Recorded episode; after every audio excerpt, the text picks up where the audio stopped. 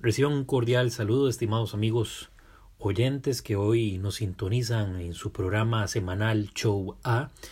Cabe destacar que hoy me encuentro en Francia, específicamente en París, y aprovecho mi estancia por acá para visitar diferentes lugares, por supuesto, de la ciudad, diferentes monumentos históricos, pero también he aprovechado para visitar el Museo del Holocausto, el Memorial del Holocausto que se encuentra en París.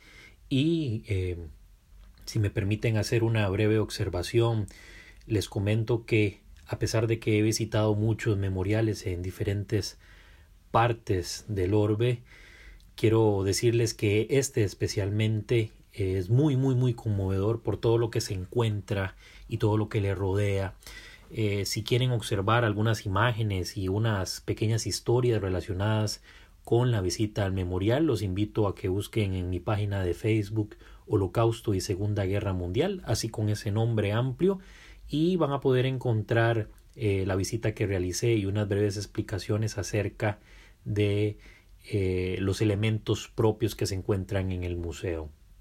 Pero bueno, aprovechando que me encuentro por acá, quiero precisamente eh, hablar un poco acerca de eh, las grandes, la primero la, la, gran ocupación nazi que ocurre en 1940, que coincide en el mismo año con la de Francia, eh, con la de Holanda, perdón, y este, o Países Bajos, y también comentarles un poco cómo fue el proceso de exterminio, cómo fue el proceso de deportación, cómo ocurre, cuál fue la dinámica eh, pensarán ustedes, bueno, no es básicamente lo mismo que ocurrió, por ejemplo, en Polonia, lo que ocurre también en los Países Bajos, lo que ocurre en Austria, y permítanme decirles que no.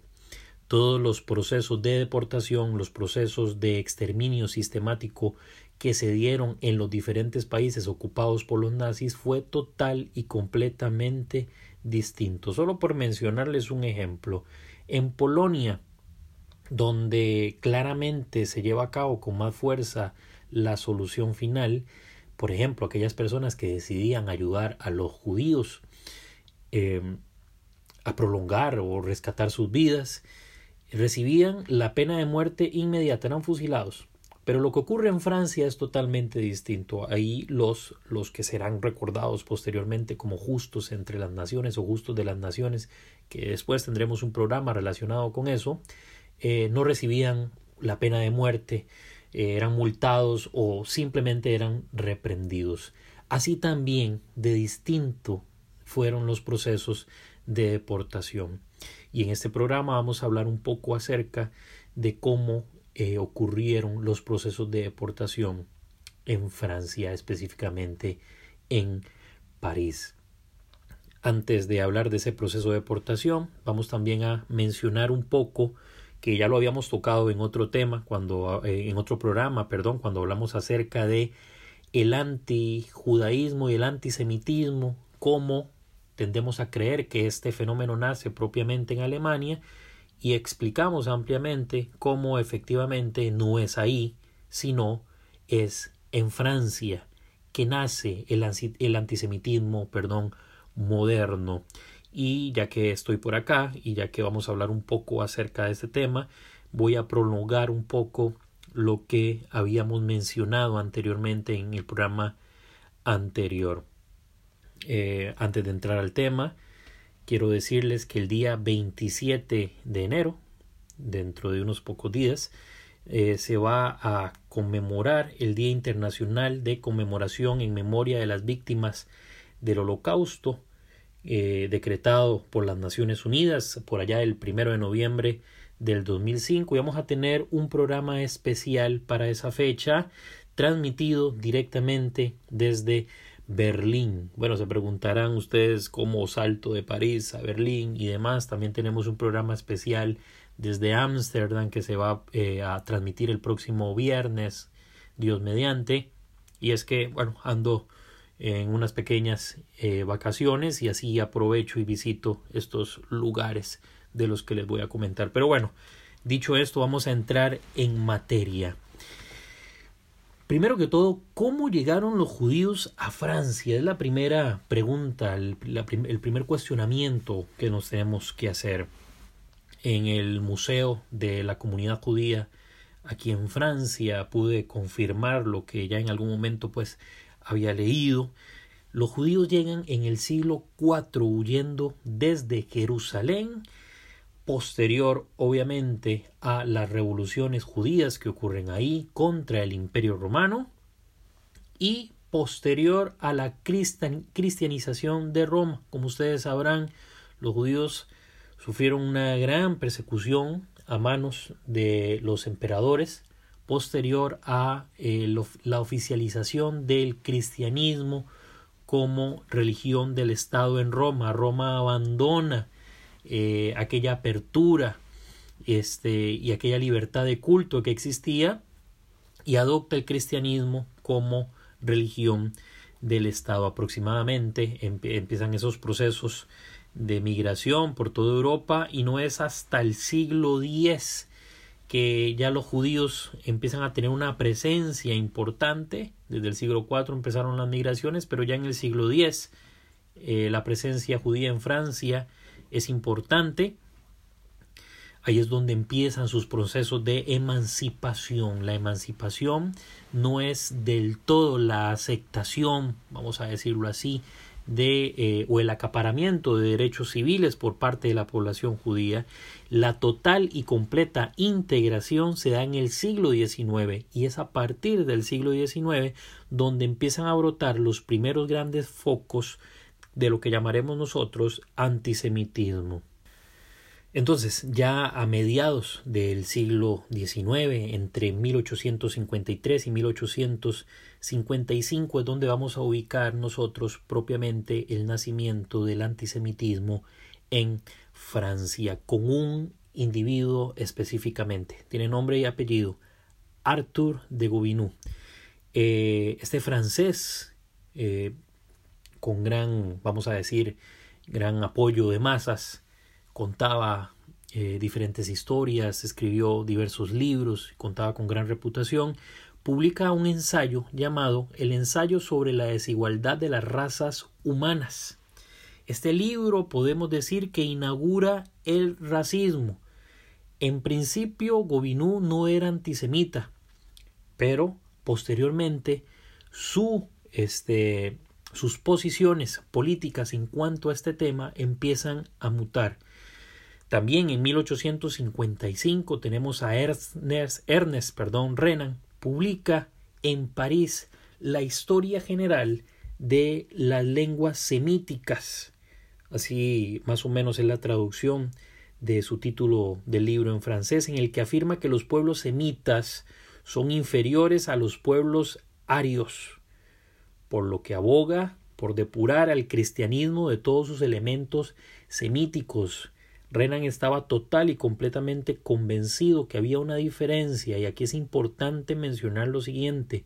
Cuando Renan hablaba de lengua semítica se refería a dos cosas. Número uno, propiamente al idioma, a lo que se habla, y número dos, a las personas.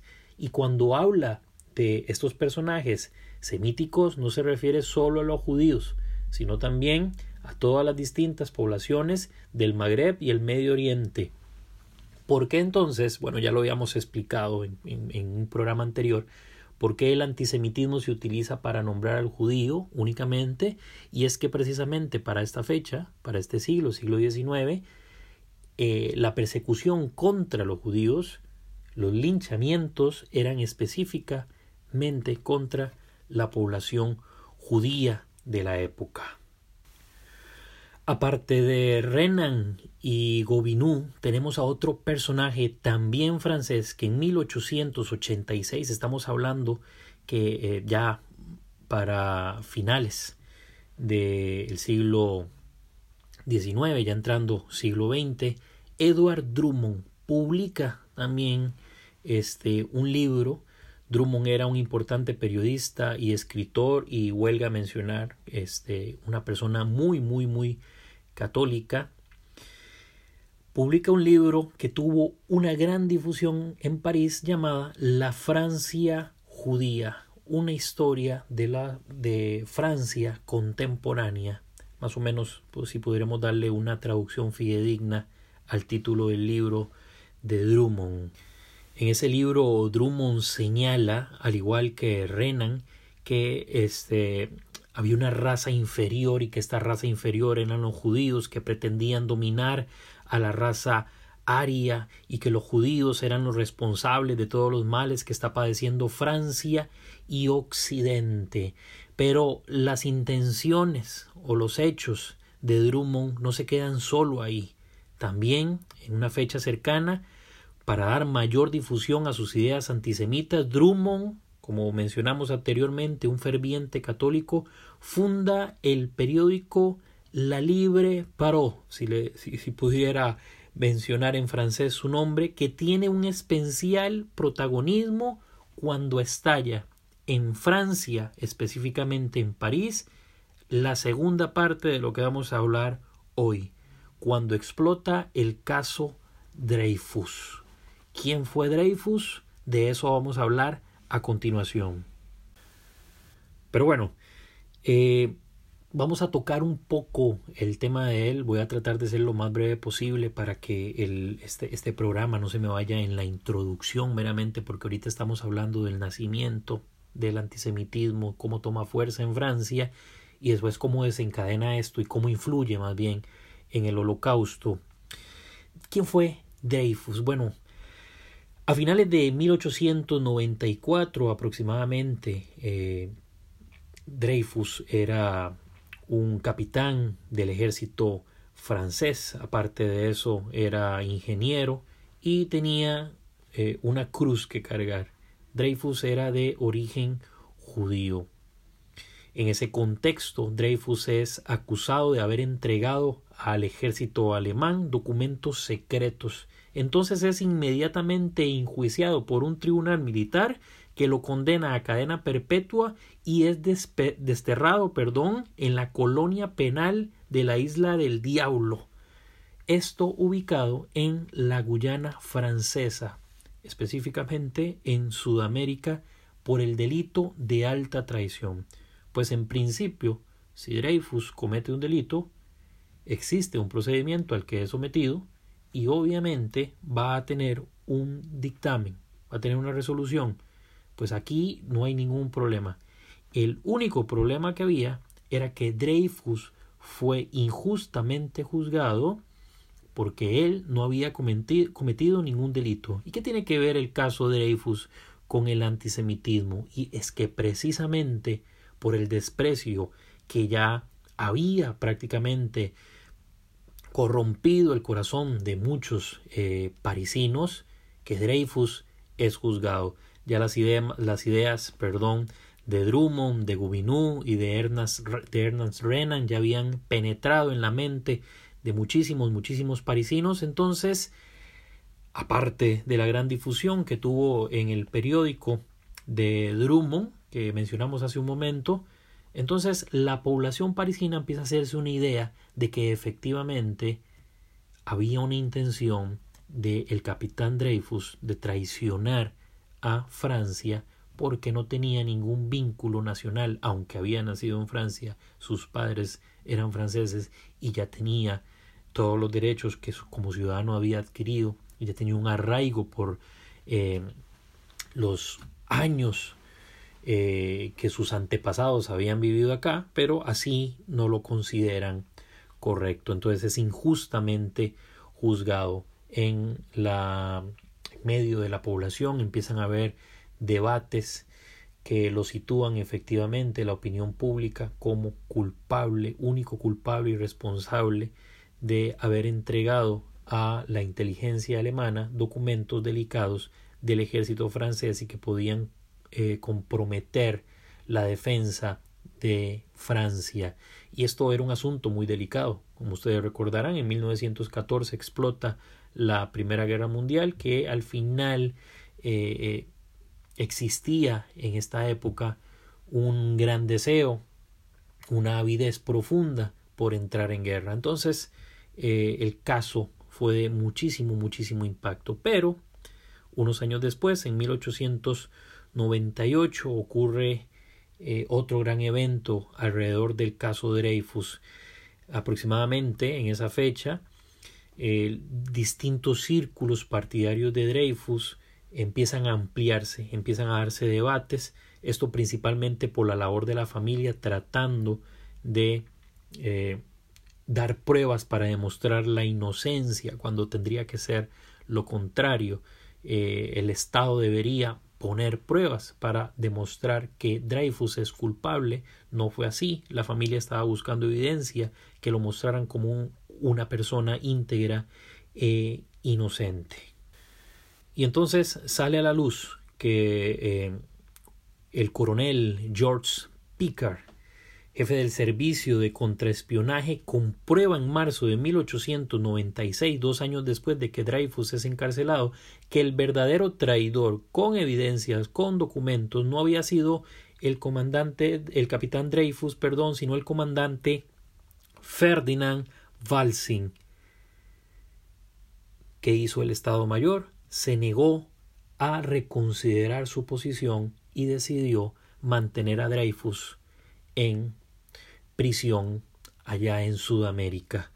Ya después empiezan a ocurrir una serie de eventos importantes en el que eh, Emilio Sola publica Giacus en el, en el famoso periódico francés en el que da diferentes alegatos, la, la, opinión de la población parisina empieza a cambiar y al final hasta 1906 es reconocida oficialmente eh, la inocencia de Dreyfus, sale por fin eh, de la cárcel y fallece hasta 1935 a pesar de todas las acusaciones, de todo lo que padeció Dreyfus, defendió a su país durante la Primera Guerra Mundial, repito, falleciendo en 1935. Entonces aquí tenemos un contexto, a manera de resumen, tenemos tres escritores que fuerzan el, antisemitismo en Francia, Arthur de Gobineau con su ensayo sobre la desigualdad de las razas humanas.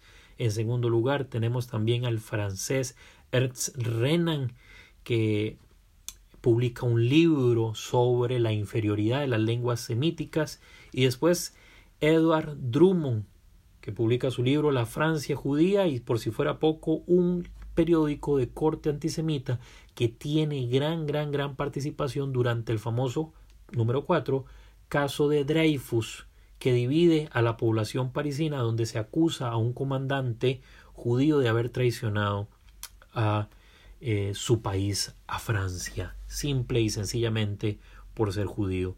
Ahora sí, nos vamos a, a trasladar hasta 1940. Habíamos terminado en 1935 con la muerte de Dreyfus, la sociedad alemana estaba sumamente contaminada, ya existían libros de textos, habían discriminaciones en las eh, escuelas, colegios y universidades, la discriminación era una discriminación, vamos a llamarle así, pasiva, no había sido, no, no había sido física hasta 1940, que es cuando llegan los nazis y ocupan Francia, específicamente su capital, París.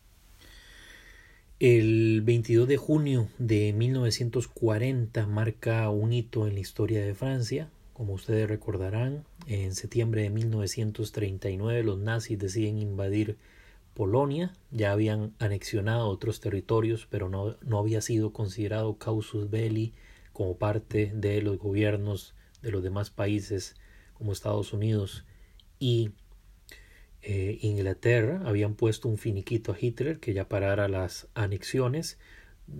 Decidió Hitler seguir con el proceso de anexiones, entonces invade Polonia en septiembre del 39 y prácticamente unos meses después, diez meses después, eh, invade Francia el 22 de junio de 1940 y la ocupación se extiende hasta diciembre de 1944.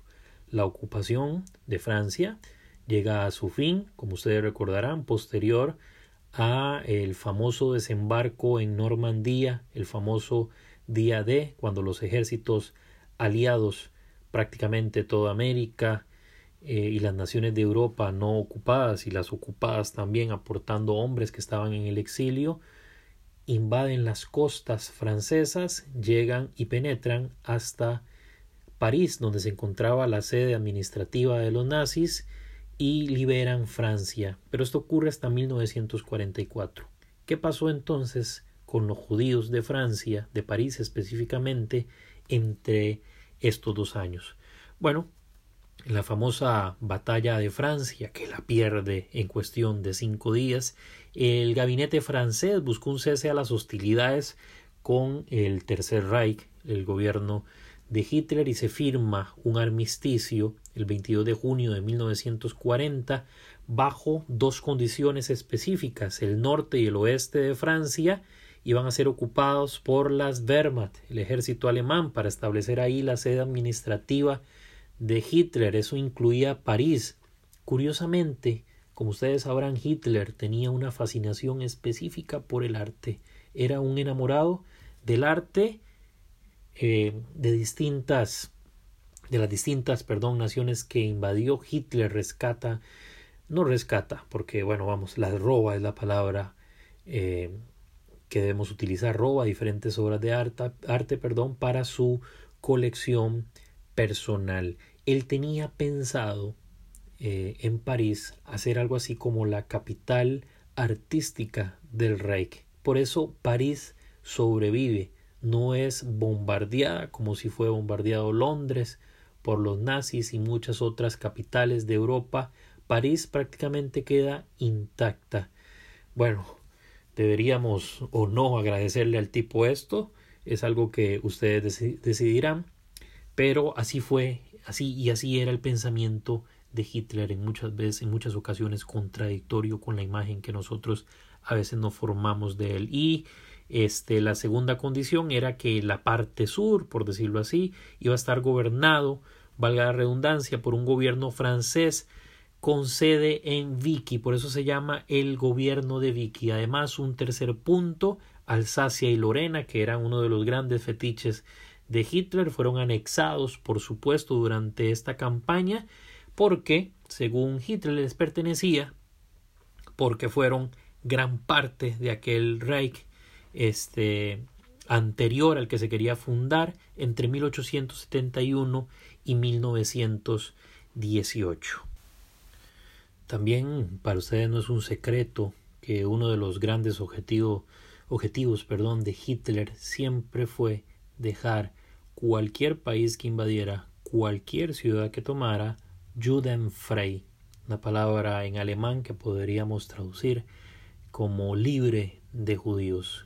Y París, Francia en su, en su totalidad, perdón, no iba a ser la excepción.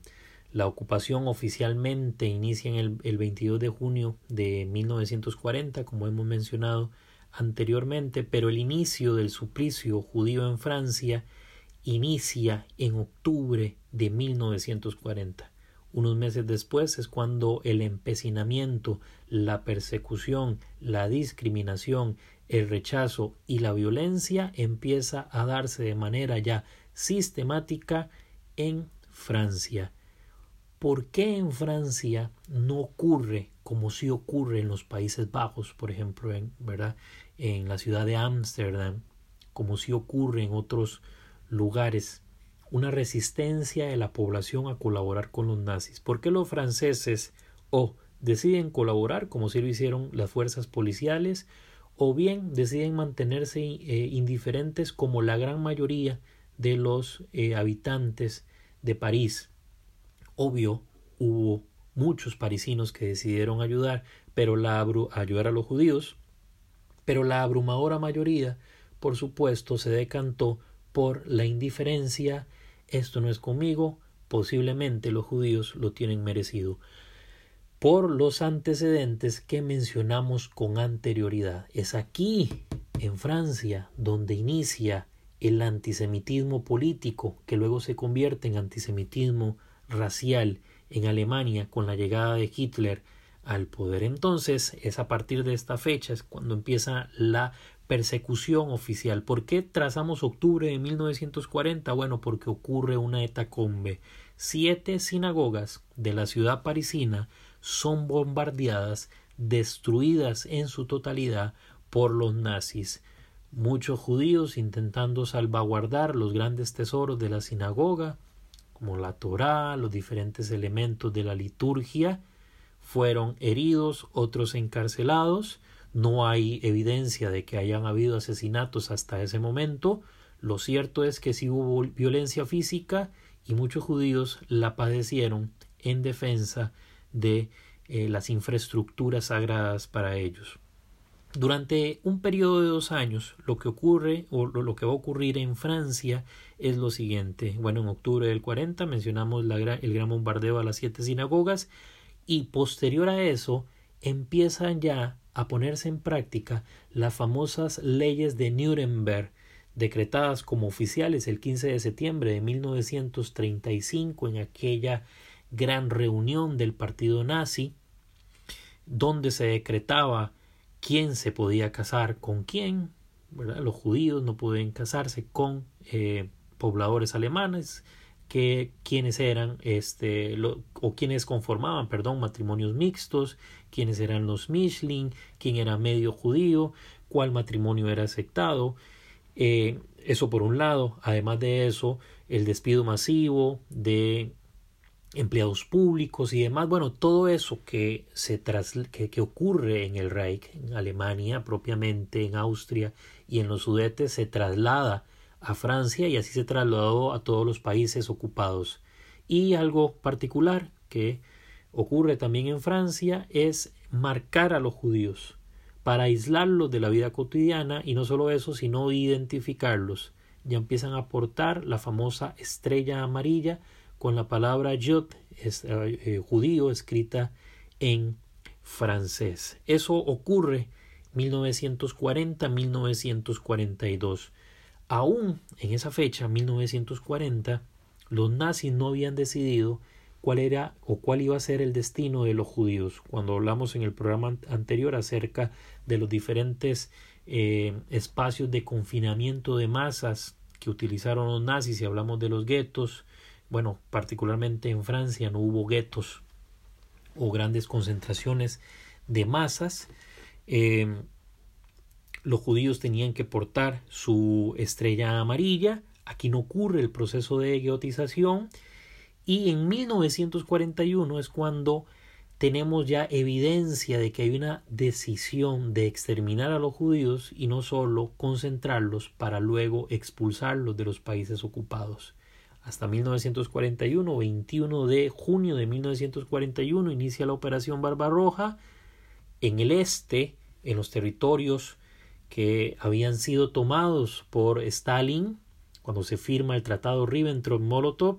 Bueno, los nazis dicen vamos a formar convoyes, los Einsatzgruppen, que eran convoyes de exterminio masivo, empiezan a invadir los diferentes lugares de Ucrania, Letonia, Estonia, Lituania, y, e inician los fusilamientos masivos. Este fenómeno, del que hablaremos en algún otro programa posiblemente, se llama el, el, holocausto por balas. Cuando eso está ocurriendo en el este, en París, en Francia, todavía había simple y sencillamente rechazo, despido, violencia, no habían asesinatos todavía. Esto empieza a ocurrir hasta 1942 cuando empiezan las deportaciones sistemáticas de judíos extranjeros y sin patria de París a los campos de tránsito, como hablamos también en el programa pasado, de Drancy. La policía, y esto lo, lo, lo trágico del holocausto, que lo he mencionado ya en otros programas también, es que la policía francesa, ciudadanos franceses, colaboraron con los nazis en las deportaciones de sus conciudadanos y sus compatriotas los arrestaban, los deportaban hacia estos lugares que mencioné anteriormente. Las autoridades alemanas, por supuesto, que tuvieron gran parte en este en esta deportación masiva de judíos. Se calcula que aproximadamente en Francia habían unos 175 mil judíos y podríamos hablar de unos 80 mil judíos en París aproximadamente ocurrieron diferentes deportaciones eh, hacia los campos de exterminio ya para 1942. Esto es importante recalcarlo. Para 1942 toda deportación era hacia los campos de exterminio. Antes de esa fecha, podríamos decir que de 1940, principios de 1941, las deportaciones no tenían un carácter de exterminio. Para el 42 sí que tenían un carácter de exterminio, por lo tanto, los judíos de Francia, en su mayoría, fueron deportados a Auschwitz-Birkenau o Auschwitz II también llamado de esa manera para gasearlos y eh, posteriormente cremarlos. También algunos eh, vieron su destino, eh, el final de su vida, perdón, en Sobibor, en Velset y en Majdanek. Muchos judíos franceses padecieron y murieron ahí. Pero hay muchísimas, muchísimas deportaciones, pero hay una tristemente famosa y es de la que eh, voy a comentarles un poco hoy. Esta ocurre aproximadamente a mediados de julio de 1942, cuando la policía, y otra vez la policía francesa aquí en acción, concentró a 13.000 judíos en el estadio deportivo Velódromo esta deportación se, conoce como la deportación del velódromo, perdón, eh, de invierno en la parte sur de París. Dice que después de haber estado durante varios días sin comida ni agua, los judíos fueron deportados hasta Drancy y de Drancy a Auschwitz-Birkenau. Pero ¿quién fue el responsable, aparte de la policía parisina, de esta gran deportación ocurrida en julio de 1942, la Gestapo dirigida por nada más y nada menos que por Adolf Eichmann. Eichmann era el encargado, por decirlo así, de las deportaciones masivas que ocurren a partir de esta fecha y en cada país que Eichmann viajaba, Eichmann se encargaba de organizar las grandes deportaciones, decir, y organizar los trenes del Reichsbahn que se iban a utilizar. Reichsbahn, como ustedes sabrán, era una empresa alemana al servicio del Reich que prestaba los servicios para las deportaciones masivas que se realizaron a los diferentes campos de exterminio. Bueno, Eichmann forma parte de este engranaje organizacional, es la cara visible, por supuesto que habían personas como Alois Brunner, Theodor Dannecker, y Heinz Roth que se encargaron también de las grandes deportaciones, pero esta tristemente célebre y famosa del velódromo de invierno, Eichmann es el que la organiza junto a la policía francesa. Los alemanes en un principio habían fijado que la redada solo iba a incluir adultos de ambos sexos. Se dice, y esto lo sabemos por los testimonios de algunos pocos sobrevivientes, que Eichmann protestó y dijo que no, que por orden eh, de, eh, de sí, Adolf Himmler había que deportar también a niños de edad entre los 2 y los 12 años. Esta deportación masiva fue una de las primeras que incluyó a este grupo de niños en el rango de edad de los 2 a los 12 años. 12, perdón, años. Eh, aunque miles de judíos lograron ocultarse, cerca de 30.000 solo en esa gran deportación eh, del velódromo de invierno fueron enviados a Auschwitz en 1942. Aproximadamente en 1943 quedaban unos 60.000 judíos en la ciudad y los alemanes inmediatamente comenzaron a deportar residentes judíos de, orfanatos, de hogares de ancianos y de hospitales y también de centros para enfermos mentales que eran uno de los principales objetivos del Reich. Querían limpiar no solo los judíos, sino también aquello que pudiera, según ellos, contaminar a la raza aria. A principios del 44 también los alemanes comenzaron a deportar a ciudadanos judíos de todos los rincones de Francia y no solo de París.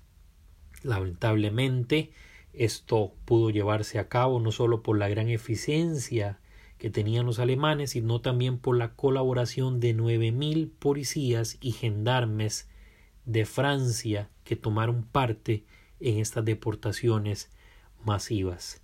Hay miles de historias que ustedes habrán escuchado de diferentes eh, sobrevivientes del holocausto. Hay una muy, muy, muy famosa de una señora, bueno, que en aquel contexto fue una niña y que estuvo en el campo de Auschwitz cuando llegó el proceso de selección, mintió, no dijo, como ustedes sabrán, a la llegada en Auschwitz, si los doctores consideraban pertinente que alguien eh, prolongara un poco más su vida, eh, era separado del grupo. Bueno, esta niña que tenía 10 años miente y dice que tiene 13 porque uno de los Sonderkommando le dice no digas que tiene 12, di que tiene más edad y sobrevive eh, al holocausto. No recuerdo el nombre, si no se me pierde, es Francis Christophe, una sobreviviente francesa de la Shoah.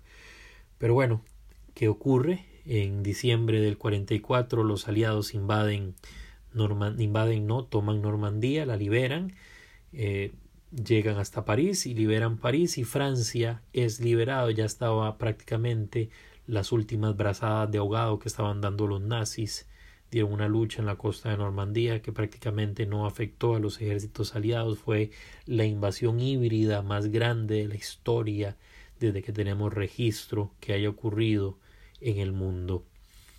De los aproximadamente 76 mil eh, judíos que fueron deportados, 11 mil eran niños que murieron asesinados entre 1942 y 1944 en los diferentes campos de exterminio como Auschwitz, Majdanek, Sobibor, de los que únicamente sobrevivieron 2.500. Gracias a esos 2.500 es que hoy conocemos la historia de lo ocurrido en Francia, en París específicamente. Esos sobrevivientes son los que dan voz rostro y nombre de y testimonio de los demás, de los que les tocó padecer en los diferentes campos de exterminio. Eh, como dato curioso, eh, les comparto, como les digo, pueden visitar estas imágenes en, en la página de Facebook Holocausto y Segunda Guerra Mundial, que vamos a decir es un, un sitio web eh, una, una, página web, perdón, eh, hermana de este canal de podcast en los diferentes canales que estamos eh, brindando el servicio.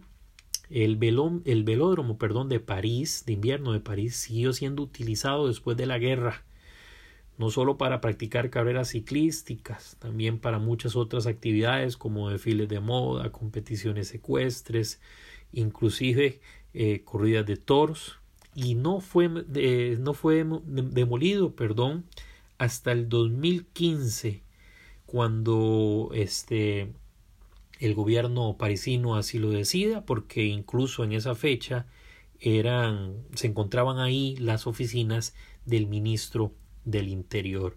No es que hay que demoler todos los lugares que vamos a ver que los nazis utilizaron para los nazis y los ciudadanos de diferentes partes de Europa utilizaron para causar daño, deportar, etcétera, a los judíos. Es importante rescatar algunos lugares, pero hay unos especialmente que no, no merecen estar, no merecían estar eh, erigidos. Más bien había que formar un espacio para el recuerdo y para la memoria, que es una de las cosas que el gobierno francés en los últimos años ha puesto muchísimo empeño. Y bueno, queridos amigos, eh, para mí es un gusto nuevamente eh, haber compartido un poco este ahora de este viaje y un poco de eh, lo que he estudiado acerca de la Shoah, del holocausto con ustedes. como les digo siempre, pueden contactarme en mi dirección de correo electrónico jaguirre g, como decir Yaguirre Repito, jaguirreg.yahoo.com. Ahí pueden enviarme sus observaciones, sus propuestas, sus críticas constructivas. Eh, he recibido ya diferentes este correos en los que me hacen muchas propuestas que son tomadas en cuenta y todos los correos todas las observaciones también son respondidas eh, oportunamente nos encontramos el 27 de enero con un programa especial transmitido desde Berlín para recordar el Día Internacional de Conmemoración en Memoria de las Víctimas del Holocausto. Vamos a hablar un poco sobre ese tema y de la importancia de que tengamos un día dedicado a las víctimas, víctimas perdón, del Holocausto. Nos encontramos en los próximos días. Un gusto saludarles y siempre sintonicen su programa Show A.